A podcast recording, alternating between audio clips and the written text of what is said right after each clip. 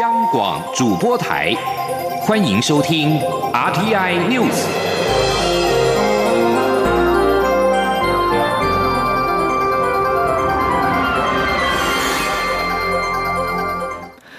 各位好，我是张旭华，欢迎收听这节央广主播台提供给您的 RTI News。卫福部部立桃园医院群聚感染持续延烧，中央流行疫情指挥中心指挥官陈时中今天下午公布，在新增两名本土确诊者是出院病患和同住家人。陈时中指出是。按八八九是原本住在十二 A 的病患，并非之前确诊医护和病患所在楼层，因此十二 A 原本列为风险较低的绿区。但因应按八八九确诊，因此卫生单位已经将相关楼层和区域消毒，并将相关医护人员全部都重新再裁剪一次，但结果还没有出炉。陈时中晚间并紧急举行记者会，宣布将布桃整栋医疗大楼全部列为高风险的红区，从一月六号起。出院的所有病患和同住者、陪病者及同住者，全部列为居家隔离对象，即刻起请勿外出。预计影响将近五千人。记者刘品希报道。卫福部立桃园医院群聚感染在扩大，有新增两名出院病患按八八九及同住家人按八九零确诊。中央流行疫情指挥中心指挥官陈时中二十四号下午举行记者会时，原本只将按八八九当初住院时的所在楼层十二楼升级为高风险的红区，但指挥中心晚间又临时举行记者会，宣布将整栋病房大楼都列为红区，回溯一月六号到十九号的出院病患。以及同住者。陪病者及其同住者，按八八九就医时的相关接触者，即刻起都请勿外出，全数列为居家隔离。以当时出院日期起算，隔离十四天。若已经完成十四天居家隔离者，将安排裁剪，并持续进行七天的自主健康管理。至于未完成十四天居家隔离者，将持续完成居家隔离后再安排裁剪。对于将有多少人需要被隔离，陈时中说，目前还难以掌握估算陪病者，但他预估大约会有将近五千人。至于框列探病者，则更困难。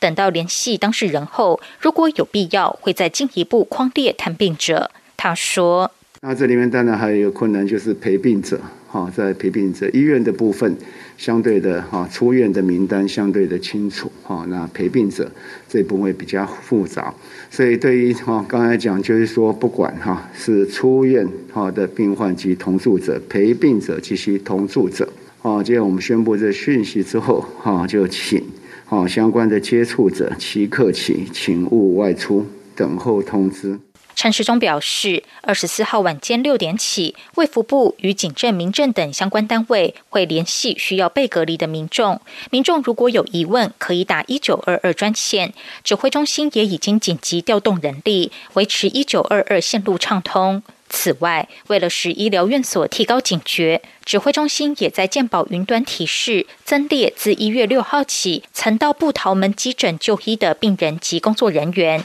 列入自主健康管理对象。对于为何短短几小时就改变决策？陈时中表示，上午开会时时间紧迫，所以决定先紧急处理，提高按八八九的病房风险等级。下午再次开会时，会中参考专家、同仁跟疫调人员的意见，认为现在已经有这样的警讯，就应该做更完整的防火墙。虽然影响会很大，但在如今非常时期，这样做会比较完整，将社区的风险降到最低。央广记者刘品熙在台北的采访报道。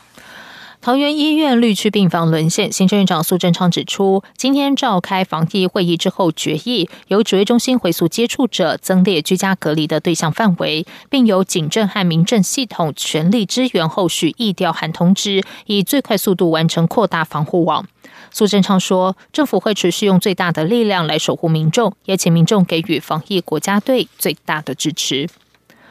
桃园市长郑文灿今天上午到桃医天成医院慰勉医护人员的辛劳。他在受访时表示，由于这段时间要减少群聚、减少飞沫传染的可能，因此社会局已经通知所有社区关怀据点暂停供餐服务。郑文灿也指出，卫生局已经将全市三百六十处列消毒重点，每周至少消毒一次，以确保环境安全。记者刘品希报道。桃园市长郑文灿二十四号上午到天成医院慰勉医护人员的辛劳。他表示，天成是中立最大的医院，离卫福部里桃园医院很近。在布桃医疗能量降载后，天成担负更重要的角色。他强调，这段时间各医院的负担都很重，但在高标准执行防疫措施的情况下，仍提供市民最好的医疗服务，这非常不容易。所以他特地为各医院加油打气。天成医院院长蔡方生指出，这段时间天成医院门诊跟急诊的工作量增加了三成，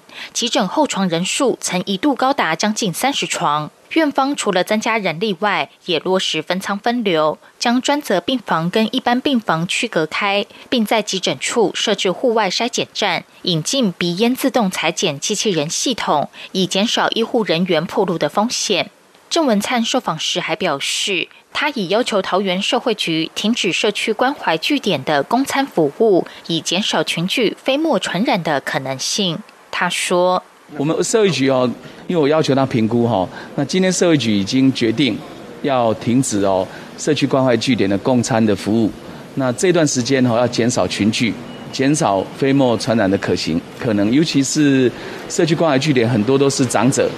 那抵抗力比较弱，所以我们。”呃，社会局今天已经通知所有的关怀据点停止好供餐的服务。此外，郑文灿表示。卫生局也会要求所有桃园医疗院所在周日病患较少的时候进行全院消毒。至于公共区域的部分，不管有无相关确诊者的足迹，全市三百六十个点，包括捷运站、车站、市场、商圈等，都会列为消毒重点，一周至少消毒一次以上。没有足迹的地方也会消毒，以确保环境安全。央广记者刘品熙的采访报道。空军今天发布攻击动态，共军十五架军机侵犯台湾西南防空识别区，但都没有逾越台海中线。空军对此派遣空中巡逻兵力应对，广播驱离，防空飞弹追踪监控。在中共军机大举侵袭台湾西南防空识别区之后，美军印太司令部二十四号表示，罗斯福号航舰打击群二十三号进入南海，以促进航行自由。罗斯福号舰长指出，此举也是要让盟邦与伙伴安心。路透社报道，美军印太司令部发表声明说，罗斯福号航舰打击群进入南海执行例行任务，目的是为了确保航行自由，并建立有利于海上安全的伙伴关系。美国国务院发言人普莱斯二十三号发布声明，呼吁中国停止对台湾的军事、外交和经济胁迫，并和台湾进行有意义对话。美国将持续协助台湾维持足够的自我防卫能力。这是拜登政府上台之后首次表态。对此，我外交部今天回应表示，诚挚欢迎和感谢拜登政府在上任之初就展现对我国的支持，以及对台湾国防安全及台海和平稳定的高度重视。外交部再次强调，将和拜登政府密切合作，在过去有台美友好的深厚基础上，进一步强化紧密伙伴关系。美国原定今年七月退出世界卫生组织 WHO，但美国总统拜登已经下令停止退出程序。外交部对此回应表示，我方重视拜登政府决定重返世卫组织的行政命令，将继续透过双边及多边管道加强台美的医卫及防疫合作。另外，也会在各种适当场合继续推动台湾参与世卫大会 （WHA） 与世卫组织。记者王兆坤报道。拜登在去年竞选期间就宣誓，若当选将立即撤回川普退出世卫组织的决定。果然，在他上任第一天就签署行政命令，停止退出世卫组织程序。外交部对此表示重视，并将与卫福部持续秉持专业、务实、有贡献原则，跟友邦及理念相近国家密切联系，共同商讨如何具体贡献国际防疫合作，并增进台湾参与世卫组织的机会。外交部国际组织司司长陈龙锦说：“我们重视拜登政府有关重返 WHO 的决定，呃，将继续透过双边及多边的管道，加强与美方在医卫及防疫方面的合作。”外交部强调，推动参与世卫组织是外交部、卫福部所有驻外管处全年常态办理的重要工作。每年都是综合考量国际与国内等因素，在不同场域分别以最恰当方式进行推案。今年也是如此，政府将在各种适当场合持续推动台湾参与世卫大会及世卫组织相关会议活动与机制。中央广播电台记者王兆坤台北采访报道。针对美国拜登政府上任后的台美关系及世界局势，丹江大学整合战略中心执行长苏子云今天受访表示，台湾在外交方面应该坚守自由、民主，与美国等民主国家透过共享价值，持续保持军事、外交、科技及贸易合作。中华民国将可以在这些领域扮演积极贡献者的角色。至于美国的对台与对中政策，民进党副秘书长林非凡、国际事务部主任罗志正都认为，美国的政策有其。延续性，拜登政府上台之后，对抗中国及美中竞争态势不会改变。请听王兆坤的报道。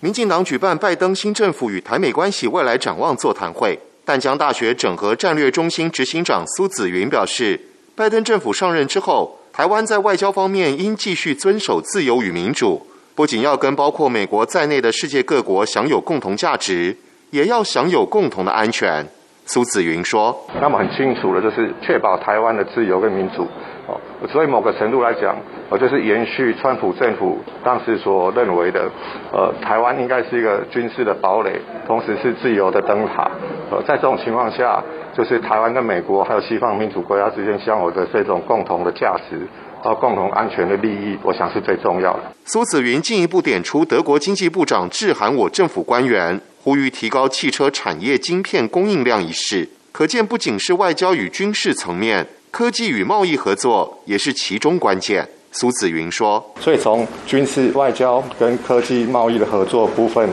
中华民国可以在世界扮演一个积极的贡献者的角色。”还有一个最新发展是，美国国务院发言人发出新闻稿指出，美方敦促北京停止对台湾的军事、外交与经济施压，并与民选代表进行有意义对话。民进党副秘书长林非凡认为，这篇新闻稿很清楚，拜登上台之后，还是会延续过去一样对中的对抗或竞争态势不变。民进党国际事务部主任立委罗志正表示，美国政府新上任后这么快就对台海议题发表新闻稿，应该是很少见的，且内容对台正面友善，对中国非常强硬，加上新闻稿中仍使用“印太”一词，可知美方政策的延续性。中央广播电台记者王兆坤台北采访报道。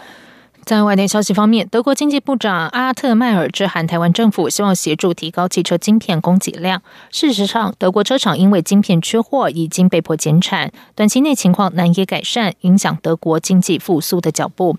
德国商报十五号报道，由于晶片短缺，戴姆勒在德国最大的不来梅厂近日被迫减少工人的上班时数，下个月甚至可能暂停组装作业。奥迪和福斯部分生产线目前也被迫暂停。